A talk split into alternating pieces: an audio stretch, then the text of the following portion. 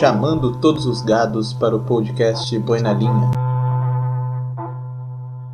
Bom dia, boa tarde, boa noite. Estamos aqui em mais um Berrante Chamando no Boi na Linha. E eu, dessa semana, nós voltamos com assunto política para mais uma candidata à prefeitura de Franca, a cidade onde eu faço meu curso de Direito. E hoje nós estamos aqui com a Marília. Gostaria que ela se apresentasse para a gente, por favor. Olá, muito boa noite. Bom, sou pré-candidata né, nesse atual momento, é, professora aí, licenciada em letras, fiz tradutora e intérprete, tenho um interesse especial pela Libras, pela linguagem de sinais, trabalhei com arte inclusiva, né, sou do movimento artístico e já há 20 anos, pelo menos, desde que eu me conheço por gente, quase, e conheci um pouco mais sobre o que é, né, como que é a gente viver em lugares que têm políticas públicas e fomento para a área cultural, para a inclusão, né, é, trabalho com mulheres e com mulheres em situação de violência, vulnerabilidade, é, já há 15 anos, e estou por aqui agora, durante esse momento de pandemia, também refletindo aí, ajudando a construir um programa, né, para uma cidade do futuro. A gente vai ter que repensar, né, o nosso modo de viver, nossas escolhas, a forma que a gente conduz as nossas políticas aí para a população, porque é um novo momento, né, na história, uma nova página. E é, é, sou conselheira já há vários anos, é, de diversos conselhos municipais da cidade, né? Estou afastada agora pelas questões eleitorais mesmo, é, e tem a questão do tempo, mesmo que também a pandemia já deu uma abrandada nos encontros presenciais e as nossas é, reuniões onde saem ali as deliberações e as ações acabam sendo é, acabaram sendo né, é, é, cortadas de uma certa forma.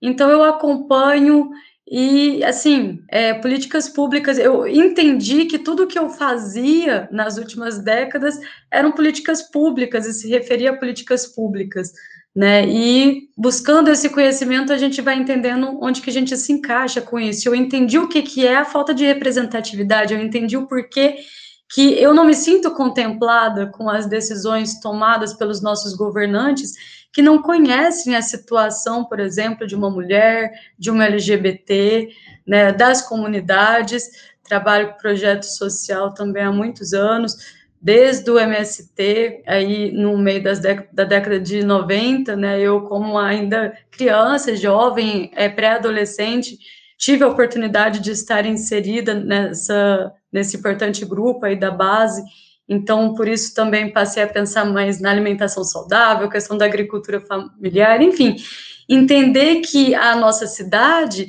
ela é sistêmica, né? Tudo é interligado. A gente não pode falar de um assunto e não falar de outros ao mesmo tempo, né? É, é não podemos dar aí respostas simplistas demais para situações e questões complexas.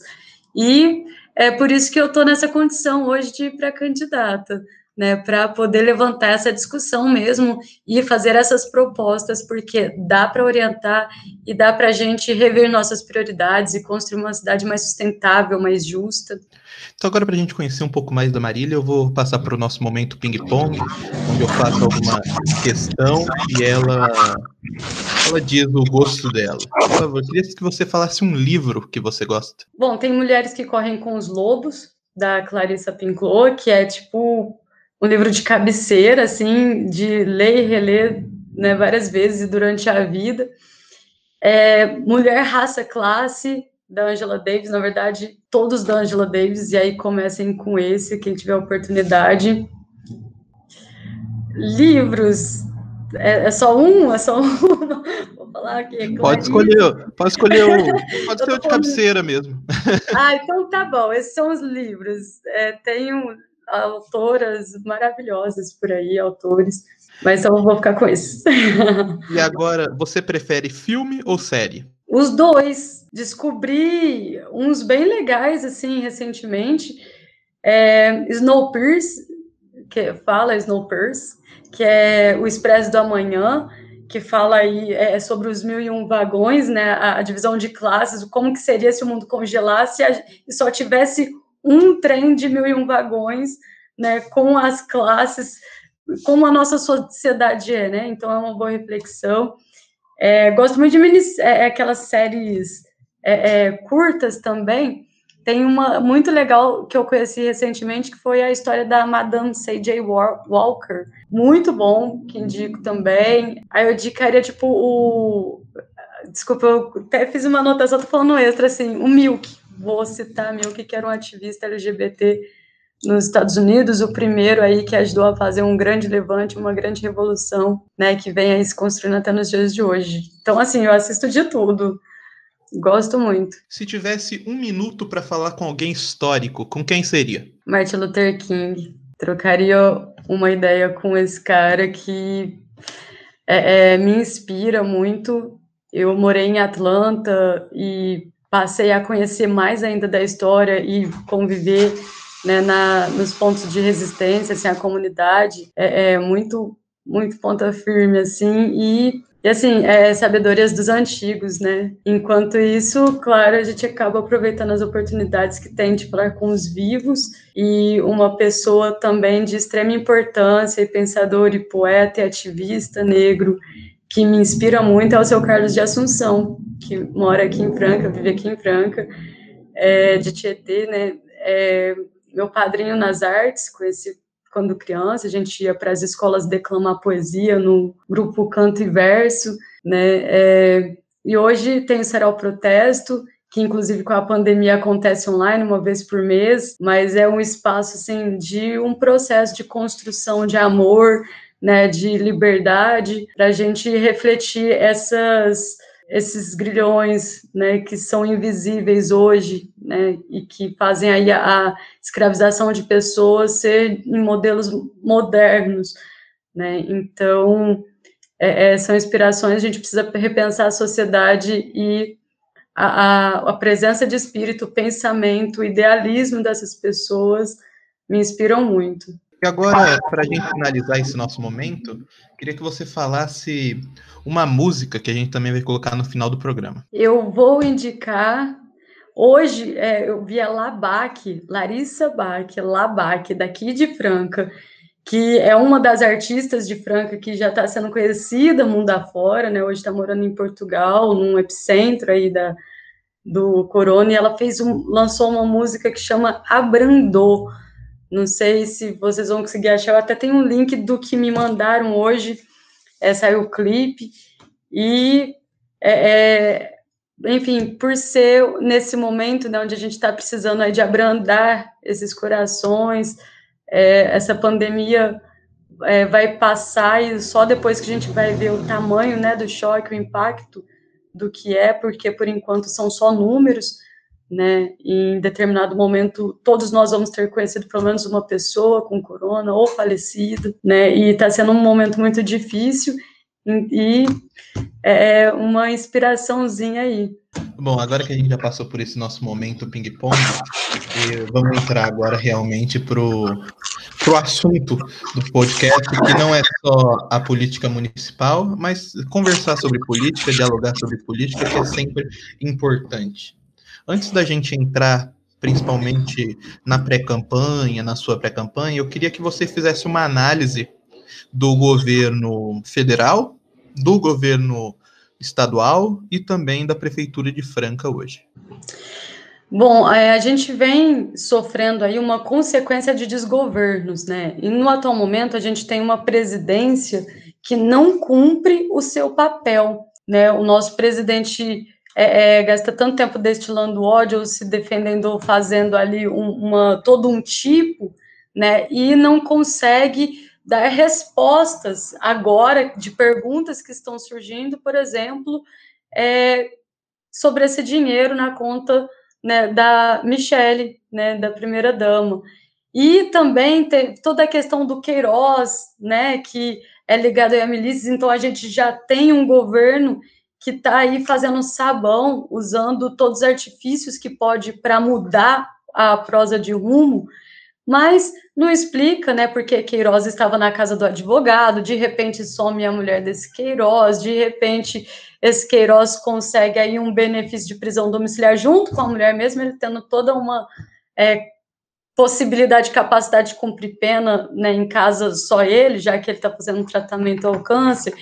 E a gente vai, e aí só vai aumentando, né? Porque aí o Queiroz já trabalhou no, no espaço dele, no do filho dele, no da esposa. E a gente vai vendo que o, a situação do Queiroz é só um exemplo de todo o esquemão que está por trás, de todos os outros grandes esquemas. Agora vamos puxar isso, é, vamos puxar para o momento pandemia, né?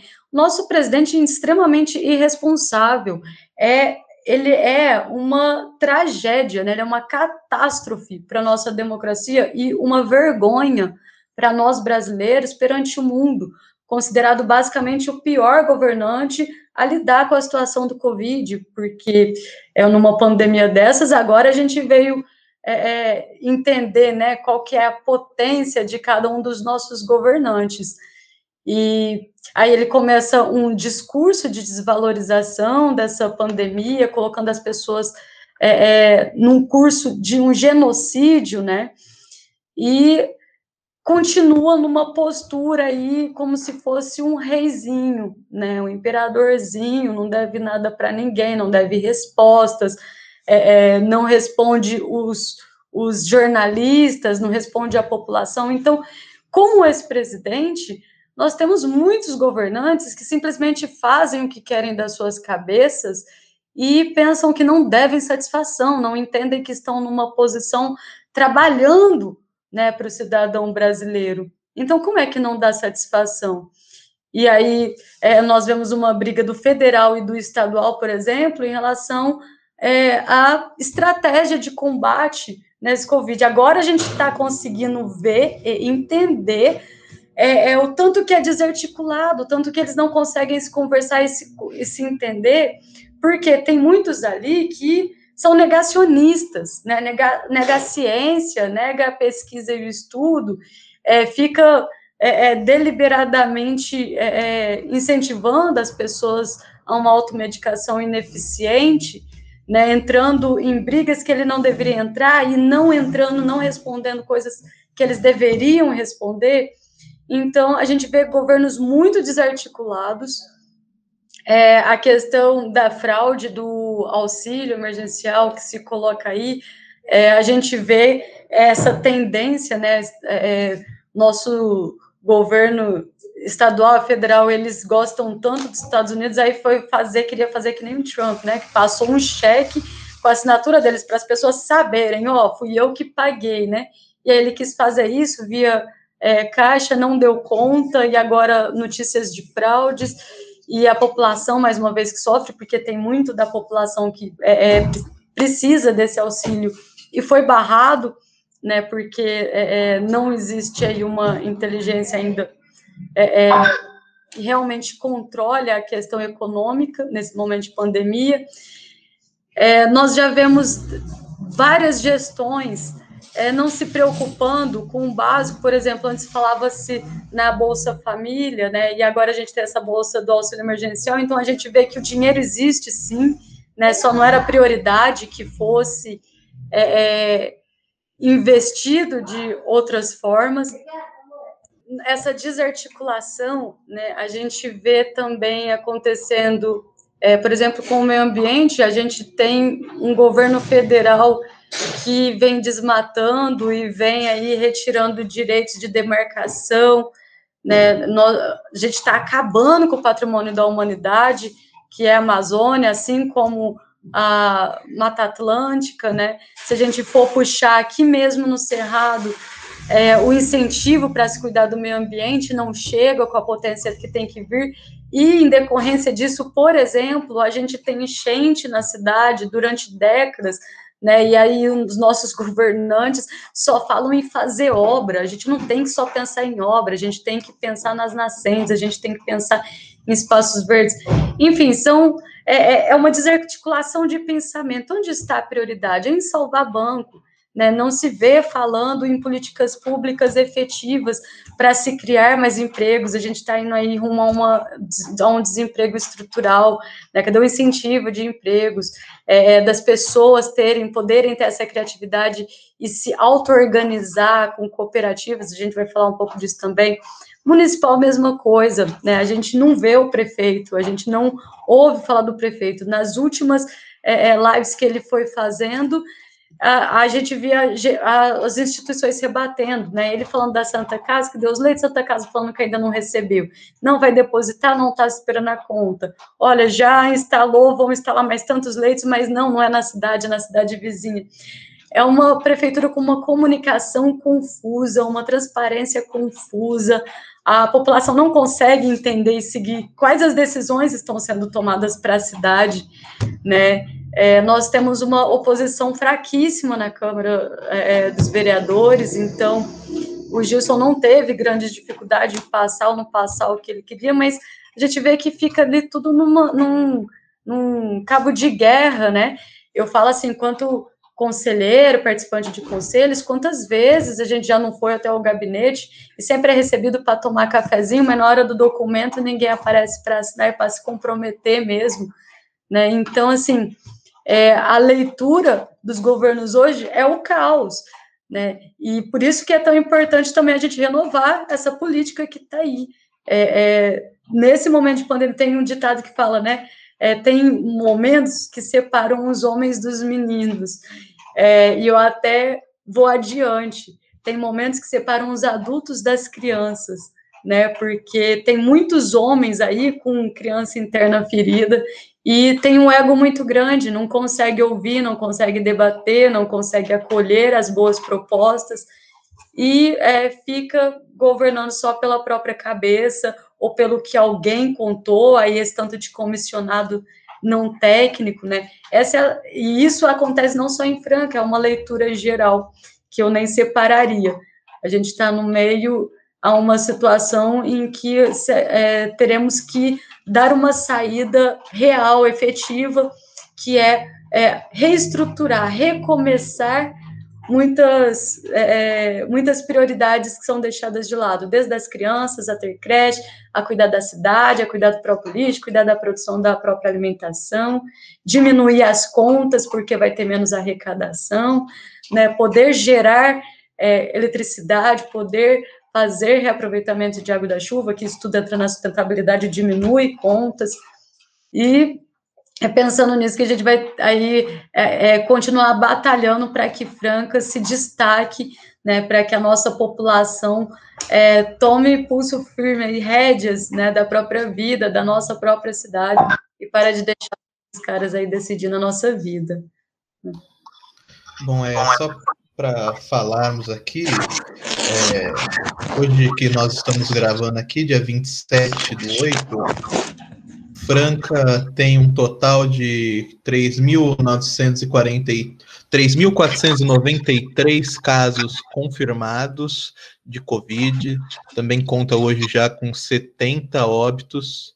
Então, realmente é, foi a, uma das últimas cidades, uma das últimas áreas no estado de São Paulo a sair da, do nível que é pior aqui do Plano São Paulo, então é uma cidade que se encontra hoje na faixa laranja, mas que ainda a região tem um sério problema no tratamento do Covid-19. Marília, para a gente começar realmente a falar do município, esse, todo esse status que eu mostrei aqui de como Franca está hoje, o que foi errado feito? A cidade não se preparou como devia ou não soube lidar na hora que a coisa apertou? Um pouco de cada, mas vamos começar assim.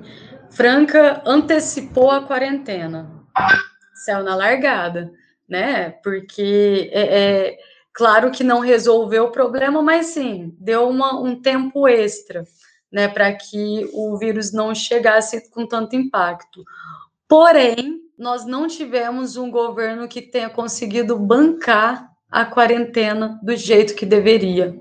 Nós não, eu, eu vejo como uma forma bem fictícia essa quarentena, porque as duas, três primeiras semanas Ok, população tudo dentro de casa. Depois disso, começou um movimento, né? Com, vamos lá, empresários da cidade fazendo carreata para que as pessoas parassem de trabalhar, mesmo sem garantir EPIs e condições adequadas de ventilação e trabalho, né? Então, é, é, não adianta nada em um monte de empresário protestar de carro para que a população vá tudo dentro de ônibus superlotado para trabalhar, né? Mas foram lá pedir.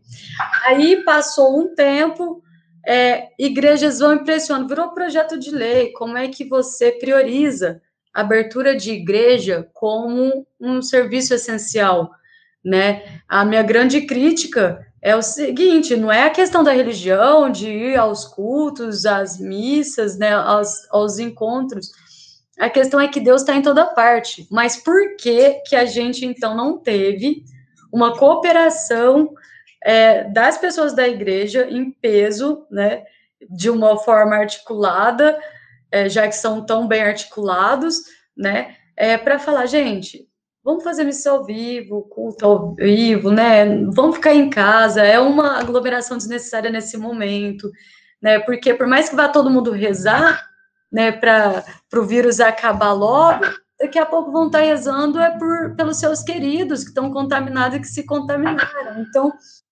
é, é, pressão, né? Daqui a pouco tentar fazer a pressão de volta às aulas.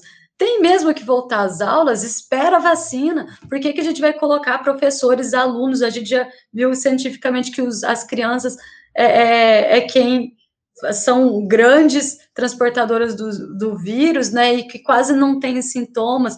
Então, por que, que a gente vai expor todas as famílias que têm crianças, né?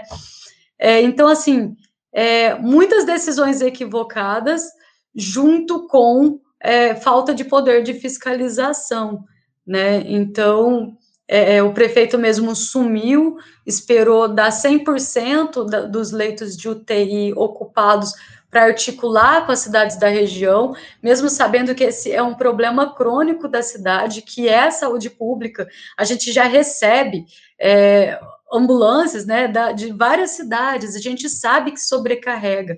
Então, até hoje, ninguém propôs um hospital municipal, embora das clínicas nunca também tenha chegado e sido prometido com tanto afinco né, é, é, e, e, probabilidade até então. É, qual que é né, a questão de admitir quando não se sabe como agir e ouvir competências né, eh, superiores e técnicas para resolver o problema.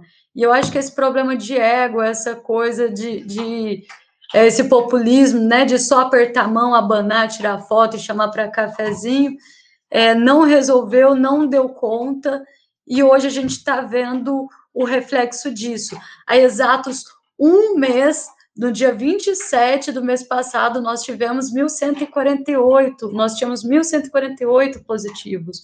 Nós mais que dobramos. No próximo mês, nós vamos ter o que? Passado dos 10 mil. Isso se tiver é, teste para todos. Isso, se não tivesse, é, daria para acreditar de, de fato nos números, se não tivéssemos a subnotificação, né? Proporcionalmente, os testes feitos às pessoas confirmadas, se a cidade inteira de Franca tivesse sido é, é, testado, nós teríamos atestado até o final do mês pelo menos 90 mil pessoas que devam ter passado pelo vírus. A maioria não sentiu, né? Ou sentiu, mas não confirmou também. Então, assim, vários equívocos. É super, é, superfaturamento na compra de materiais que a prefeitura já comprava, né, é, é de EPIs, né, para quem trabalha aí na frente é, é da saúde, que agora está sendo investigado. Então, assim, é, eu creio que nós tivemos equívocos seríssimos, né, e isso é um reflexo de uma forma de governar que é de cima para baixo, que é com o nariz empinado, que é não olhando, não ouvindo setores técnicos, não é, é, dando atenção e não dando ouvidos né, ao setor internacional, que estava dando todas as orientações, e não é à toa que os países e cidades é, que são governadas por mulheres, por exemplo, tiveram a melhor resposta é, de tratamento e combate e prevenção ao Covid, porque é uma questão de prioridade de vida, não é uma questão de politicagem. E aqui a nossa saúde virou política. Agora que a gente analisou a pandemia, eu queria que você falasse não só na questão da saúde, como você falou que tem muita politicagem envolvida, ao invés de priorizar as vidas, eu queria que você falasse o que Franca precisa para ontem, que já devia ter sido feito.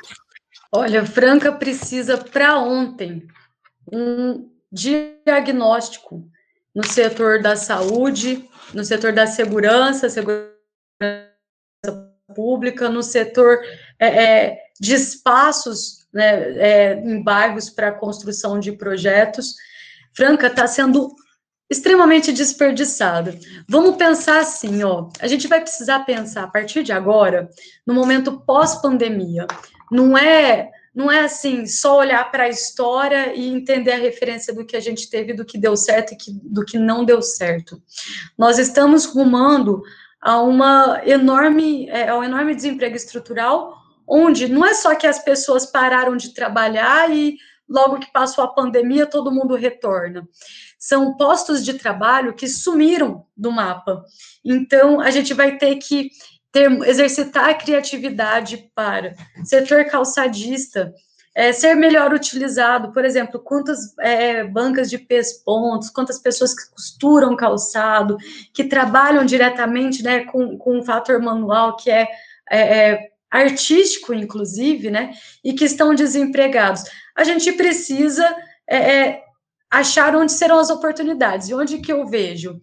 Prefeitura, que é uma grande consumidora, e não somente a própria cidade, se a gente pensar numa cidade sustentável, a gente pode ampliar as confecções, né? E não só para Franca. A gente viu que existe aí uma lacuna muito grande de alguns tipos de produtos, de EPIs, que estão sendo muito usados, serão muito é, é, mais usados né, mundialmente, a gente pode explorar esse mercado. Por exemplo, a gente é, precisa investir na capacitação das pessoas, dos jovens, né, das mulheres, dos LGBTs. Por que, que eu estou citando né, também é, os identitários? Porque é, a gente vive numa cidade extremamente é, preconceituosa e é, não só pela cidade, assim, não generalizando, mas falando em dados, nós somos uma das cidades mais violentas do Estado inteiro contra as mulheres. Né? É, nós não temos algumas políticas públicas e faz com que as famílias fiquem à mercê, muitas vezes, de um sistema de sofrimento, porque existe uma codependência financeira. O mesmo para tantos jovens LGBTs, né, que são expulsos de suas casas, ou que são estigmatizados, é, é, ou que realmente não conseguem um apoio e entra aí numa vida muito mais dificultada e não deveria ser assim. É, nós temos tido o aumento da depressão, do suicídio, suicídio infantil, tabus, assuntos que ninguém fala, né? Por, é, muitos falam é, é ignorantemente, né? Para não incentivar. Mas sim, nós temos que falar, porque não falar incentiva o silêncio, incentiva o vazio, e tem tanta gente em sofrimento que começa a desenvolver muitas vezes doenças também, é, é, por conta né, da, da saúde mental é, é abalada, porque não tem oportunidade de aprendizado, não tem oportunidade de emprego, é, não, não ainda não consegue enxergar uma auto-organização, e nós vamos precisar trabalhar as auto-organizações, nós vamos precisar que a população é, crie seu próprio trabalho. E como que a gente faz isso? Fazendo diagnósticos, identificando o que, que é necessário né, na cidade, na região, para o país, para o mundo, e investir nisso, investir com o conhecimento, capacitação, investir com tecnologia. Né? Vamos falar de agricultura familiar, né, que vem trazer é, o, o, o jovem de volta para o campo. É, e e nós temos que pensar, como eu falei no começo, né? É, é tudo sistêmico, é tudo interligado. Então, o que, que eu vejo de imediato que Franca precisa? Abrir os olhos, entender que sim, muitos empregos se perderam, que o mundo está mudando, a moeda do dinheiro papel é, é, vai se transformar, nossa forma, né, nosso, nossa, nosso consumismo, ele já está se modificando, esse tempo de é, pandemia também veio mostrar a importância, né, do, da gente prestar atenção no que a gente consome, saber quais as necessidades básicas mesmo, saber é, é, o que, que a gente pode ficar sem, e principalmente olhar para o lado e ver o tanto que a desigualdade existe, o tanto de pessoas morrendo, desesperadas de fome, porque é, é, tiveram que parar os seus trabalhos ou não conseguem vender, não é, é, são autônomos. Né? A gente teve uma reforma é, da Previdência e trabalhista horrendas, né, que colocou toda a informalidade aí é, sob, um, sob uma ótica, sob uma vivência é, total, extremamente precária, né, jogando para cima do indivíduo que se resolve, resolveu toda a situação. Mas espera lá, a gente paga impostos e a gente precisa é, reverter isso para a população. Como é que a gente faz isso? Capacitando a população para tomar as redes da própria vida, para criar, né, é, estar é, produtivo, né, para ter a sua renda e dessa forma se sustentar e sustentar a cidade, né? A gente crescer junto, colocar aí Franca em destaque, a gente que tem tanta cultura e que a gente exporta cultura e arte, por que, que a gente não está num circuito de turismo cultural junto com o turismo rural, que é uma área maravilhosa aqui da nossa região, da nossa cidade? Então, a prioridade é essa, é retornar a cidade para o cidadão, né? Ocupar os espaços, os córregos, as nascentes, as praças, os parques, terem lugares gostosos, de qualidade para as pessoas conviverem e não excluir, né? Excluir as crianças, excluir os deficientes, excluir os idosos. A gente vai é, perdendo os espaços de convívio social e vai individualizando, inclusive, os processos que devem ser pensados coletivo para o coletivo. A individualização dos espaços, muita gente fala que é, a pandemia ela gerou uma quarentena que já existia exatamente por essa, é, por essa falta de coletividade que as pessoas perderam durante uma parte do tempo. E você também está muito ligada com essa área cultural. Tem uma pergunta aqui da, de um núcleo de estudos da própria faculdade que eles queriam realmente que você pontuasse quais os maiores entraves e desafios do setor cultural em Franca e como fazer para esse setor cultural, que é muito rico, gerar algo mais do que positivo para a cidade, porque o setor cultural também é uma engrenagem da cidade que faz a cidade também reviver. Como quais são os entraves e como fazer esse setor se oxigenar? É, hoje o maior entrave que eu vejo na cidade é uma luta aí entre FIAC e Secretaria da Cultura. Né? A Secretaria da Cultura foi criada recentemente, é, não ficou desde o começo bem definido de que área até onde cada um iria, até que entendeu-se que é, FIAC ia continuar cuidando de tudo que é documental, tudo que é burocrático, aprovações e tal, e a Casa da Cultura seria apenas um executor né, de projetos. Mas o que, que acontece? Existe aí, é, é, na história da cidade, uma, uma grande dificuldade de diálogo né, do poder público com a sociedade. Hoje nós temos, é, para facilitar, né, e é uma conquista dos agentes culturais da cidade desde 2016, 2017, o Conselho Municipal de Política Cultural, quem não conhece pode entrar aí na página do Agentes Culturais é, do Facebook. E um dos objetivos principais, primeira meta, né, grande meta que a gente colocou e que a gente ainda está batalhando, é a implementação, a inscrição de Franca no Sistema Nacional de Cultura. O que, que é o Sistema Nacional? É, pensa assim, se você abrir lá no Ministério da Cultura, agora né, é uma pasta, não é mais Ministério, vai ser abrir lá, da Brasil, né, um mapa, vai aparecer Franca como produtora cultural, onde todo o país e o mundo inteiro vai saber que se clicar ali vai encontrar os artistas as iniciativas culturais e tal. Pois bem, o que mais que é esse sistema? Esse sistema ele direciona diretamente verbas federais é, para fomento da arte e cultura nas cidades. Então, a partir do momento que a gente está inscrito, a gente recebe é, uma certa verba mensalmente, né, ou que se estipular, para poder é, é, produzir e não só depender hoje, como é hoje, do Bolsa Cultura, né, que inclusive ficou os primeiros anos desse governo e esse ano também, agora por conta da pandemia, sem execução. E no caso antigo perdemos a verba e no caso dessa pandemia a gente ainda não sabe como vai ser.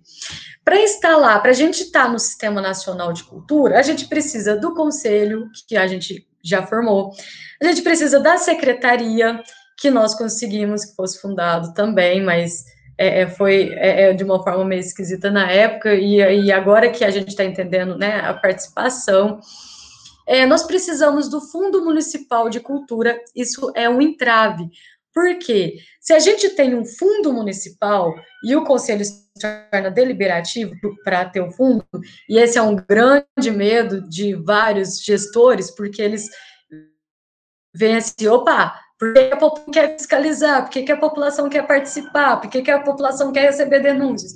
Vê a gente como inimigo, ao invés de entender que a gente está aqui justamente para mapear as demandas, né? E aí a gente precisa desse fundo. E esse fundo, é, ele vem sido é, segurado aí durante os anos por medo também de abrir mão né, desse controle todo. Só que a cidade é quem perde. Por quê? O Bolsa Cultura, por exemplo, o dinheiro não foi usado esse ano, ao invés de voltar, porque a gente não pode ficar com o dinheiro carimbado e zero ano, zero a verba, a gente pode manejar esse dinheiro para um fundo e usar posteriormente. A gente não teria é, é, é, desperdiçado 40 milhões de reais na transição de governo do Alexandre para o Gilson, praticamente é, é, por conta de não ter esse dinheiro desses últimos anos. E isso só dos últimos anos, imagina né, a última década, as últimas décadas. Então, Franca não só deixa de ganhar porque ainda não está inscrito, quanto não preserva o que tem porque não tem esse, esse fundo. Pois bem, é, uma outra coisa também é o cadastro. O cadastro nós batalhamos aí durante anos para ser aberto, uma grande dificuldade dos nossos gestores, até que esse ano com a pandemia nós é, fomos contemplados aí o Brasil inteiro com a lei Aldir Blanc, que é do auxílio emergencial da cultura. Então, é, soltaram o cadastramento, é, convido a todos, vai ser até agora dia 5, quem quiser receber. É, nós estamos colocando toda a nossa atenção, nosso foco por hora é, na lei Aldir Blanc, né, porque agora a prioridade é que a cidade de cadastro que chegue a tempo para a população e precisamos agora iniciar o sistema municipal de cultura. Se você for aí no Facebook, vai ter um tribom aí, se você for agente cultural, eu apoio o sistema municipal de cultura, porque a gente precisa de um plano, não adianta você falar, é, igual a gente já foi numa reunião aí na transição de governo que apresentaram um plano para a gente, era uma lista tão grande de eventos e festividades e oficinas e cursos que a gente ficou se perguntando onde é que aconteceu, porque não aconteceu. Tem muitos festivais que são colocados como que rolou, mas a cidade não fica sabendo, né? É, é, então, assim, a arte ela precisa ser democratizada, ela precisa ter acesso, né? Tem sido não só elitista, mas tem sido extremamente vago. E agora, nessa última gestão, a gente tem vivido pão e circo, porque é, precisamos, temos uma demanda real é, da cultura, que é o Sistema Municipal de Cultura, que é o fundo, né, a própria Lei do Aldir Blanc, a gente é, é, vai ter aí uma comissão é, acompanhando a distribuição dessa verba, porém, nós não temos a mentalidade de que a produção artística cultural está nos bairros, e enquanto isso, é, só se faz no bairro Réveillon, só se faz o carnaval, vai fazer Feira do Livro, só se faz no centro, vai fazer é, é, barraquinhas de franca feita tamanho, não sei o que, só faz no centro, ou muito de vez em quando, né, eles são convidados e levados a expor algum lugar.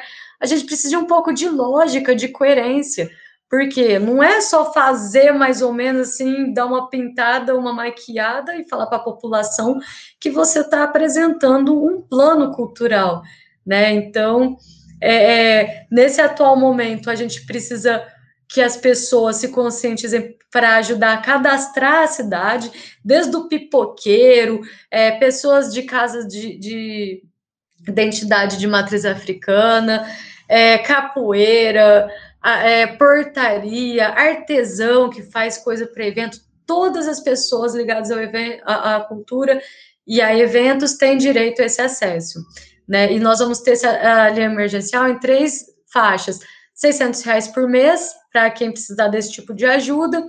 É, para espaços ou iniciativas culturais, precisa ou não ter CNPJ, não é necessário CNPJ, então, é, associações de bairro, né, é, trabalhos culturais comunitários podem se inscrever, e também teremos aí mais para frente os editais, porque parte da verba vai ser reservada para isso. E o nosso desafio hoje é que realmente a gente consiga cadastrar a Franca é, é, no sistema nacional, que a gente consiga implementar o sistema municipal né, para poder acessar essa verba do Sistema Nacional. A gente está falando de milhões e milhões de reais por ano é, para o setor cultural. Então, esse é o nosso grande desafio: chegar na cidade e pedir ajuda com toda essa movimentação, porque não adianta ficar só fazendo aí é, grupos e, e, coletivos por conta própria e ó, vamos fazer um monte de apresentação de graça para conscientizar a gestão pública. Nós não vamos fazer nada de graça.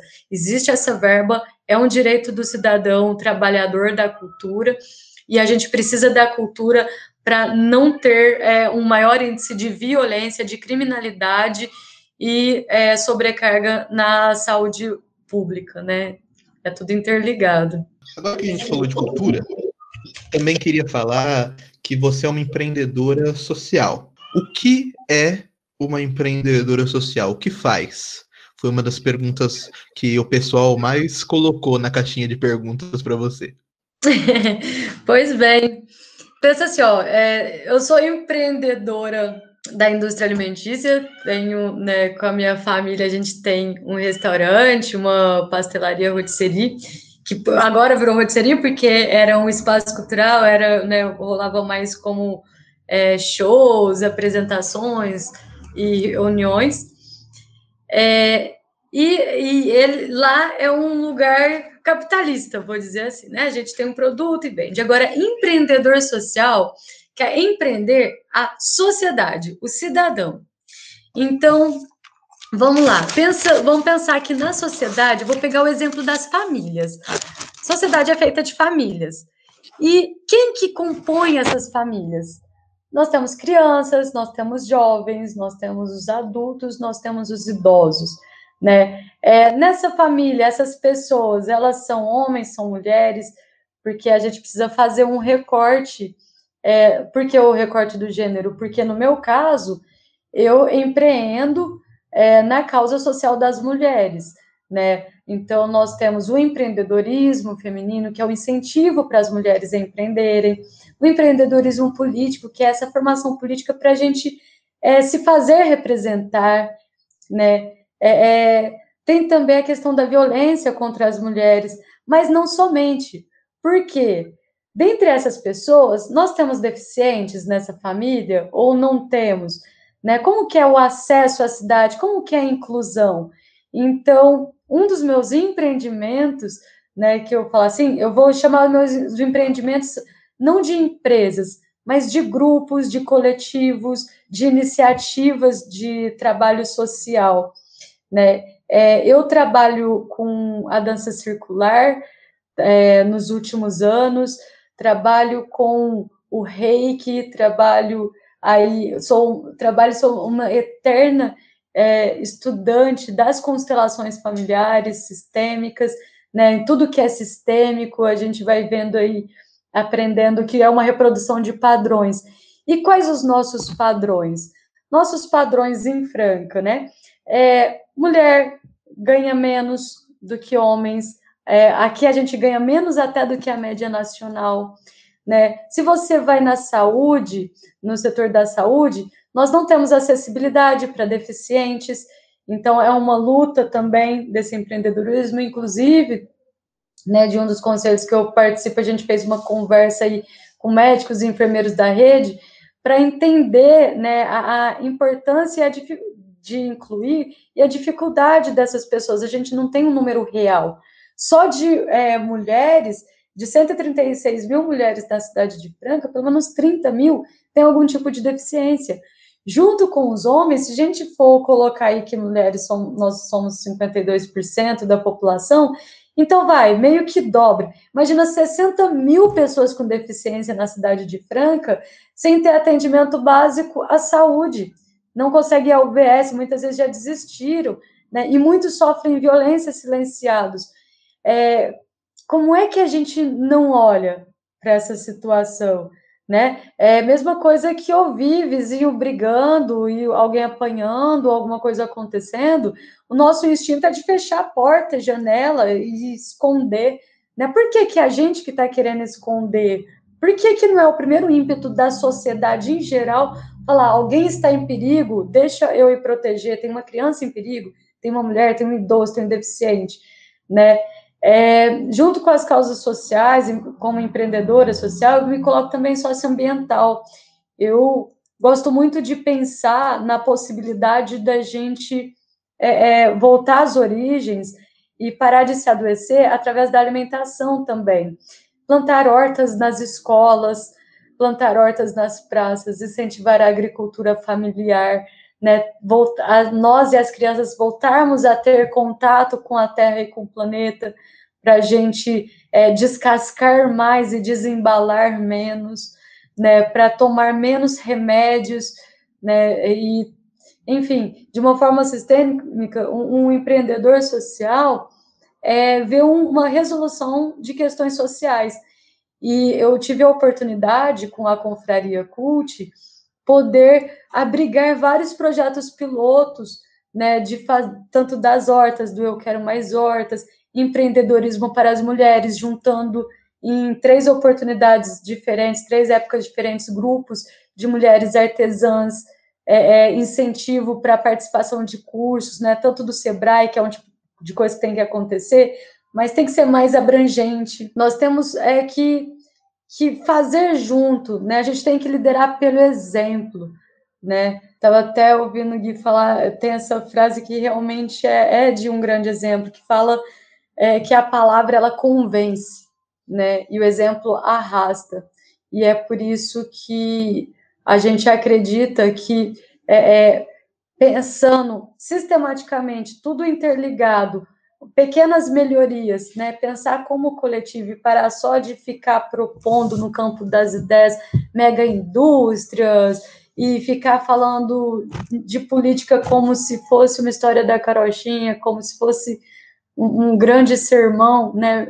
A gente viu que já não resolve mais, que a gente precisa ir para a parte prática e a parte prática é as pessoas tendo a oportunidade, a prefeitura dando fomento para que elas tenham o conhecimento, para que elas reconheçam suas habilidades e para que elas possam fazer uma auto-organização, né, e gerir os seus bairros, ajudar a trazer as demandas para a prefeitura gerir a cidade, né, já era, passou a época em que a gente votava e ficava esperando que quem a gente votou fosse fazer alguma coisa. A gente viu que não acontece assim.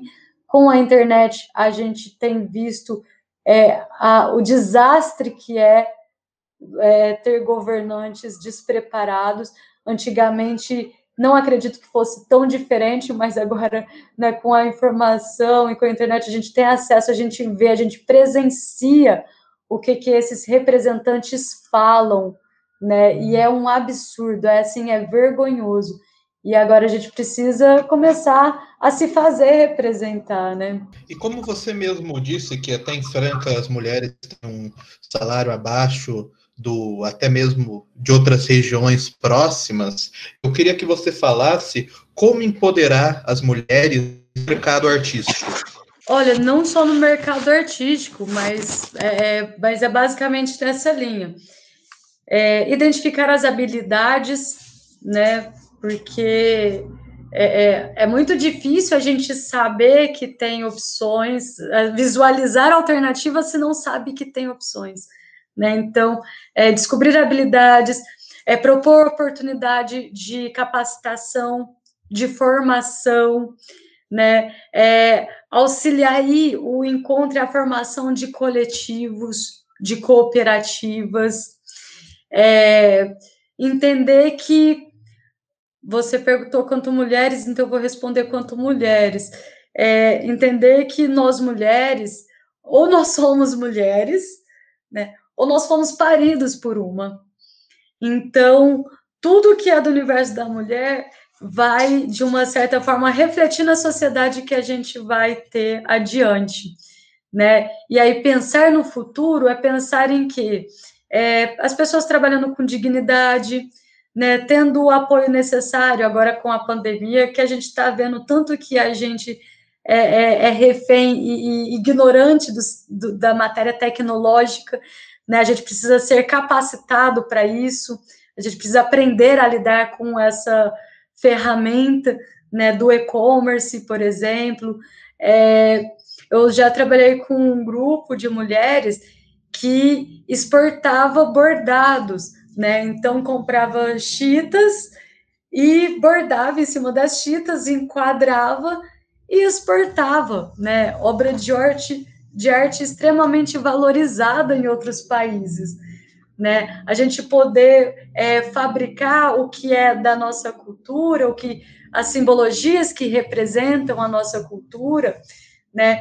É, fortalecer também é, é as mulheres negras, né, para que produzam dentro da sua identidade cultural, para que tenham acesso, né, e espaço para isso. É, eu creio que é por aí. É a gente realmente é, olhar quais são essas demandas e unir habilidade, né, conhecimento, oportunidade e fazer um acompanhamento mínimo, porque também não adianta fazer como acontece por aí na cidade, esses grupos, né, que dão uns cursos aí, umas workshops e joga no colo e fala se vira. A gente sabe que não é assim que funciona, por isso que muitas empresas morrem tão cedo, né? E a nossa ideia é fortalecer cooperativas e fazer com que os grupos sejam é, autogeríveis, tenham aí um comércio justo. Acredito que a gente não precisa perguntar sobre os pontos da sua pré-campanha, porque você já deu um arremate de muitos, eu vou citar alguns e você, por favor, caso alguma coisa me é, interrompa, que seria é, uma melhor ocupação dos espaços e das áreas públicas, incentivo a agricultura familiar, incentivo à cultura, realmente um incentivo à cultura.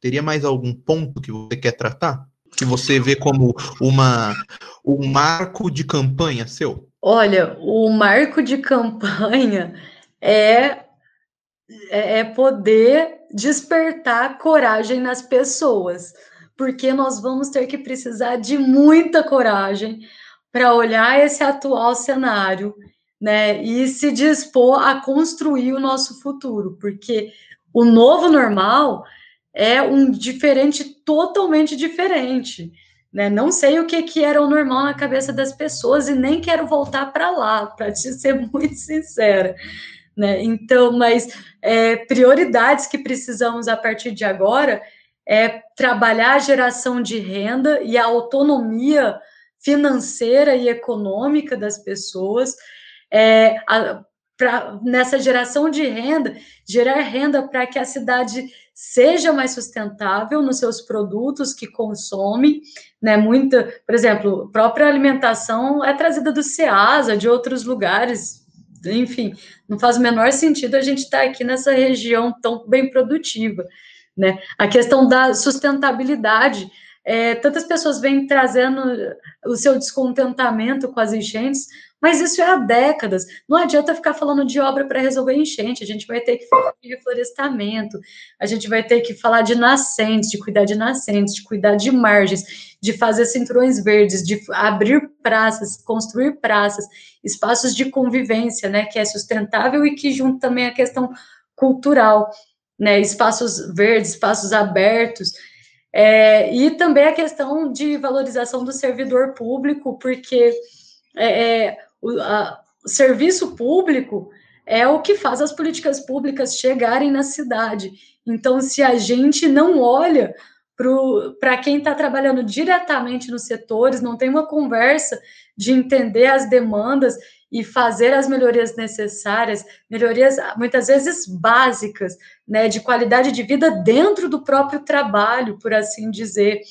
É, a gente precisa ter essa conversa com os nossos servidores e poder é, é, identificar de uma forma mais real. Né? E vem lá a parte do diagnóstico que eu tanto falei. A gente precisa de um diagnóstico melhor apurado, a gente precisa de um olhar né, é, também de prevenção, não só de remediar. Né? É, é, eu acho que é bem por aí. Pensar no futuro é não pensar em ficar apagando fogo e consertando coisa que deu ruim no passado. É realmente construir para ter desafios e não é, é, os mesmos problemas, né? A manutenção dos problemas, que é o que muitas vezes acontece. Tem muitos problemas na cidade que já vem aí de diversas gerações, e aí eu estou vendo aí muitos pré-candidatos atuais que é, é, vêm trazer mais do mesmo, né? Um monte de, de é, é velhos aí, propagandas velhas, é, com um pouquinho de botox na tela. Falando em desafio, como eu disse para o Guilherme Cortez, candidato a vereador aí de Franca, é, eu também vou dar esse dado aqui no nosso programa, que Franca foi a cidade que no primeiro turno, aquilo que você escolhe, quem você vai votar, em 2018, teve 60,73% de voto no atual presidente da República. E isso seria como se formasse uma bolha conservadora na cidade. E aí eu também te pergunto, como furar essa bolha conservadora com ideias progressistas na cidade? Como que a gente diminui o ódio, né? com muito amor, né? O que, que são essas ideias progressistas? Na verdade, é uma oportunidade real para a gente ter um futuro bom. O que nós vemos hoje e que muitos reclamam não é nada mais e nada menos do que a gente tem como consequência das escolhas anteriores. E aí nós já vimos que esses métodos antigos não funcionam. Quais são os métodos antigos? É pensar só pelos números, né? E os números, eles são muito frágeis. As pessoas, a população da cidade é quem sente diretamente o impacto de tantos desmandos que a gente tem tido. É, é, a gente olha um, a gente vai falar de conservar. Todos nós conservamos alguma coisa, né? Todos nós somos conservadores de algo. E aí eu que pergunto, o que que nós queremos conservar, né? E eu quero conservar é, dignidade no trabalho. Eu quero conservar a infância das crianças eu quero conservar a possibilidade de qualidade de vida, não pensar numa população que é, acorda, vai trabalhar, passa o dia inteiro trabalhando, chega em casa exausto, prepara alguma coisa para comer naquele dia no próximo, vai dormir, trabalha de novo é, de uma forma automática, né? Só naquela realidade chega final de semana ou uma época e outra, e aí enche a cara para descontrair, e nada contra quem toma né, a sua birita. É, a questão é que não pode ser só isso, né? E quando é, eu me deparei com esse número alto, alto em votação aí do Bolsonaro, a minha primeira impressão foi de que, conhecendo Franca, né, uma cidade bem paternalista ainda, né, traz essa coisa que a gente fala coronelista, que é, é muito só é, é, uma tradição dos que só obedecem, né, uns só mandam e outros só obedecem, não existe uma troca. Eu entendo que é um grande apego, né, vir é, é nesse paternalismo encontrar um outro ídolo, né, e as pessoas vão encontrando aí ídolos que nem conhecem e depositam em certos discursos a esperança de acabar logo com o assunto, como se o assunto fosse resolver. E o exemplo disso é que o nosso presidente ele é, dá respostas muito superficiais, não resolve questões né, de forma séria, é simplista demais, como se os problemas complexos fossem ser resolvidos né, com uma, uma educação ou outra. E não é assim que acontece. E eu acredito que a gente tem aprendido, eu acredito que nós tivemos tempo para conhecer um pouco melhor esse presidente, esses governantes de agora. Eu acredito que as pessoas estão sofrendo na pele é, o que, que é né, o, o, não ter dinheiro e não ser prioridade dos governos, né, com o governo agora é, é, querendo é, é, cortar e retirar mais benefícios ainda e fazendo outros ataques a instituições como os Correios, por exemplo, que é estratégico né, no Brasil e no para o Brasil, no Brasil e no mundo, que é, traz toda a logística, as documentações, as cartas, né, a parte jurídica também passam pelos correios, as entregas, o empreendedorismo, o avanço, né, é, do empreendedorismo passa pelos correios, extremamente lucrativo e fica e, é, é, e, eles ficam tentando vender como se desse prejuízo, querendo tirar direito de trabalhadores que já ganham pouquíssimo. Então é mais do mesmo, é, é, é uma ofensa, né, à classe trabalhadora. Nós até hoje, em pleno século 21, temos é, governantes que não são responsabilizados por aquilo que falam ou por aquilo que fazem né? É, não existe ainda um, uma justiça real. A gente é, é, vê aí tantos soltos ou não é, indicados ou não é, é, processados, né? E outros sim, mas tudo é jogo político. Então a população fica mesmo desesperançosa. Aí chega alguém falando que vai resolver tudo, que vai botar tudo no, não, todo bandido na cadeia. Mas já se provou ser um bandido e sua família inteira ser um bandido, por exemplo, por que, que não estão na cadeia? Né? Por que, que agora a gente tem descoberto é, todo esse caso do Queiroz, das rachadinhas, da milícia, né? É, isso tudo é um esquemão de quem está governando hoje e que tinha e que tinha e aparentemente tem a convicção de que nada vai acontecer, porque nada tem acontecido. E a gente só vai mudar nossa realidade quando a gente se apropriar das nossas causas, quando a gente começar a participar mais, participar mais dos conselhos, conselhos de bairro, participar mais das escolas das crianças, participar mais dos centros de convivência, participar, né, ocupar a cidade, né? É, é então, eu vejo que existe uma, um desafio, mas nós estamos num contexto favorável porque tem muitas máscaras caindo e embora boa parte da população ainda esteja com ego, orgulho ferido de ter votado, de ter defendido tal, é, quem tem uma base mais humana, né, humanitária, humanista, assim, é, já conseguiu identificar, muitos se desculparam. É isso aí, gente. É a democracia ela é boa por causa disso. A gente tem né, o voto, mas ela é maravilhosa mais ainda porque a gente pode participar. E se a gente não participa, não é democracia, é só um cheque em branco, né, que a gente passa.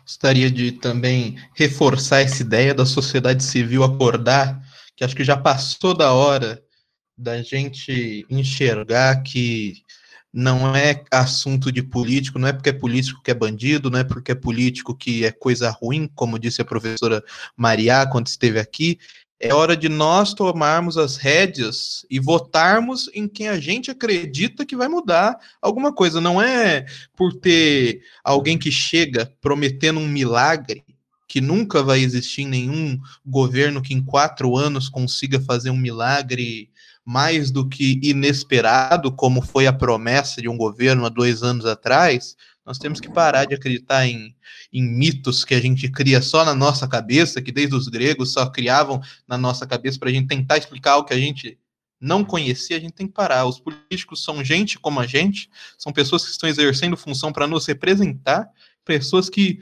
devem nos representar de uma maneira correta. Você acredita que aquele político vai te representar? Você vote nele, não vai naquele que todo mundo está votando sempre, porque você já sabe que aquele não vai fazer nada.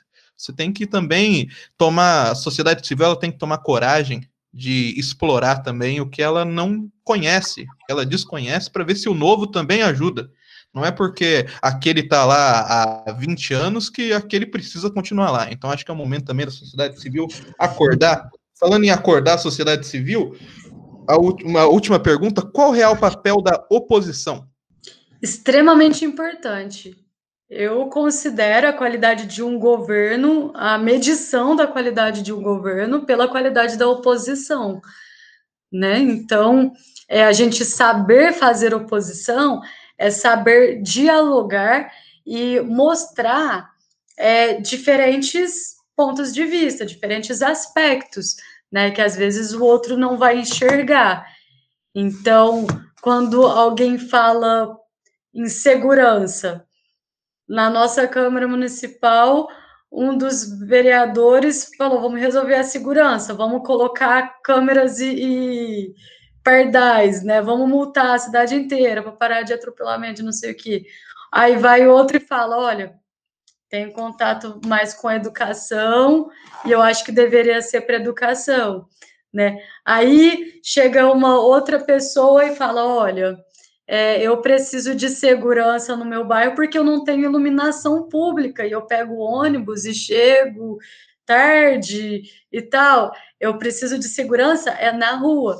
Né? A outra vai, pessoa vai chegar, olha, é, eu preciso de segurança na minha família, porque a minha família passa por violência doméstica e a gente está passando por violência dentro de casa, eu preciso de segurança dentro de casa, né? E normalmente a gente não tem 100% né, das visões na nossa cabeça, então é importante estar tá aberto à oposição ou ser a oposição né, para poder pontuar o diferente. O diferente é bom, né? A gente tem que governar para todo mundo. Quem está lá está governando para todo mundo.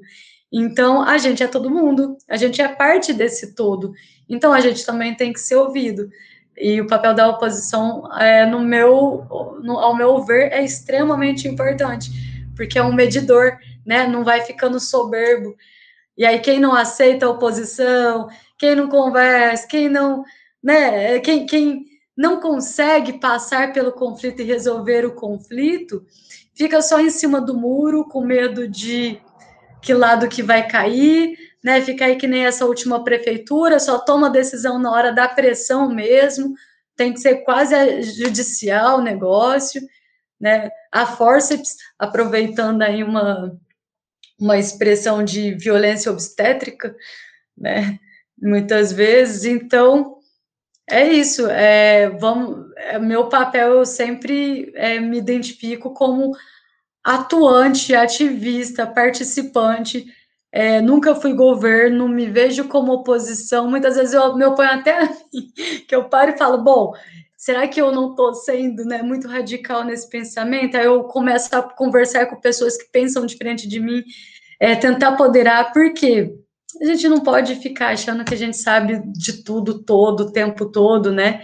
É a mesma coisa que colocar é, é, os amiguinhos aí do pré, da creche ou do jardim para cuidar da gestão da própria escolinha e dos amiguinhos, do que, enfim, a gente acaba vendo que muitas prefeituras se tornam um jardim de infância, né, com o mandante e os amiguinhos. Bom, primeiro eu vou agradecer aqui a Marília por ter aceitado esse convite, agora que a gente já está encaminhando para o final desse nosso, desse nosso bate-papo sobre uma política diferente para a Cidade Franca.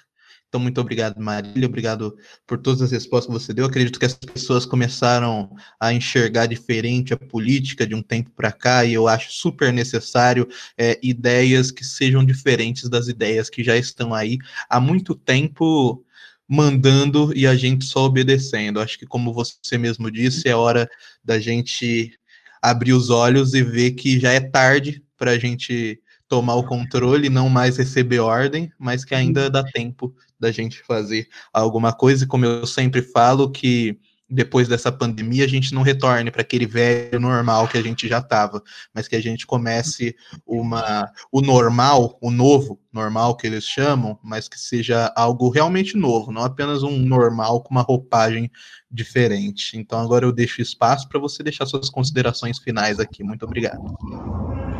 Eu que agradeço demais é, cada espaço né, que a gente tem para falar, ainda mais é, você como juventude, né, um espaço é, alternativo e dependente de comunicação.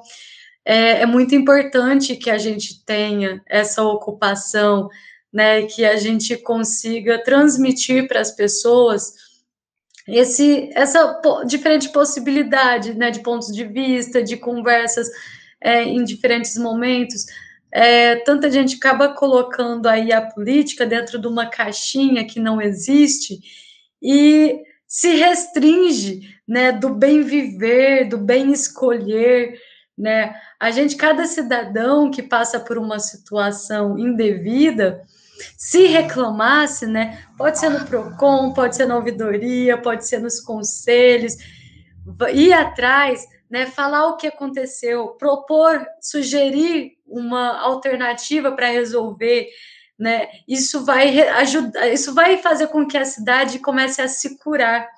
E no momento a gente está com muita gente só apontando o dedo na cara, tem gente só reclama, né, só fala e fala e não propõe, não está junto na hora de construir. Então, a gente precisa entender que é o nosso papel e é primordial a gente, como sociedade civil, a gente participar, não só votando durante as eleições, mas participar ativamente, acompanhando o trabalho de quem você escolheu ou de quem você não escolheu. Porque nós, direto ou indiretamente, nós, como governo ou como oposição, nós temos a mesma responsabilidade. Todos nós moramos na mesma cidade, no mesmo planeta. Todos nós temos que zelar né, e cuidar para que hajam melhorias né, da nossa vida, que as nossas crianças tenham melhores oportunidades, que a gente fique mais velho e que a gente tenha uma cidade mais acolhedora para a gente. E é uma grande felicidade poder representar mulheres, LGBTs, identitários e o grupo, eu não sou uma pessoa com deficiência, é, mas o grupo de pessoas com deficiência a quem eu também me importo em representar, com quem já trabalhei diretamente, eu sei que é mais um dos tipos de exclusão, né? Então, é isso. É, nós precisamos construir um lugar mais seguro, mais acolhedor, e para isso a gente precisa de políticas públicas que façam com que as pessoas tenham suas demandas atendidas e que a gente possa aí é, diminuir né, é, tantas desigualdades que existem e tantos crimes, né? É, homofobia, racismo, capaciti capacitismo e tantas outras discriminações que a gente sabe que existe e que a gente sabe que é o que fere a alma das pessoas, das famílias, e a cidade vai ficando abandonada porque se a gente não olha nem para o ser humano, quem mais vai, quem que vai olhar, né, para os buracos da rua, para a enchente que não para de acontecer e para tantas outras questões que estão aí é, em abandono, né, é, nos, nas últimas décadas.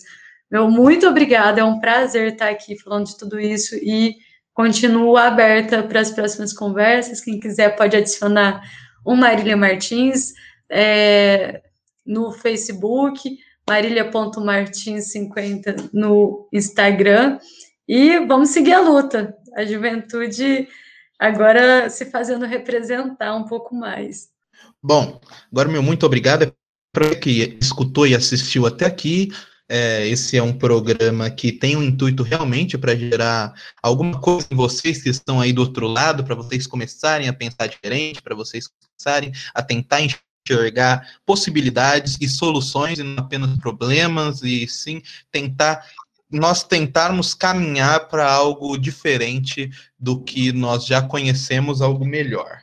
Então, se você gostou, já peço para que vocês curtam, compartilhem, enviem para alguém que vocês desejam é, que veja essa mensagem, que veja esse programa, para ver se toca aquela pessoa, se muda o pensamento dela. E uma Um ótimo dia, ótima tarde, ótima noite. Agora vocês ficam com a música que a nossa convidada escolheu. Muito obrigado e até um próximo na.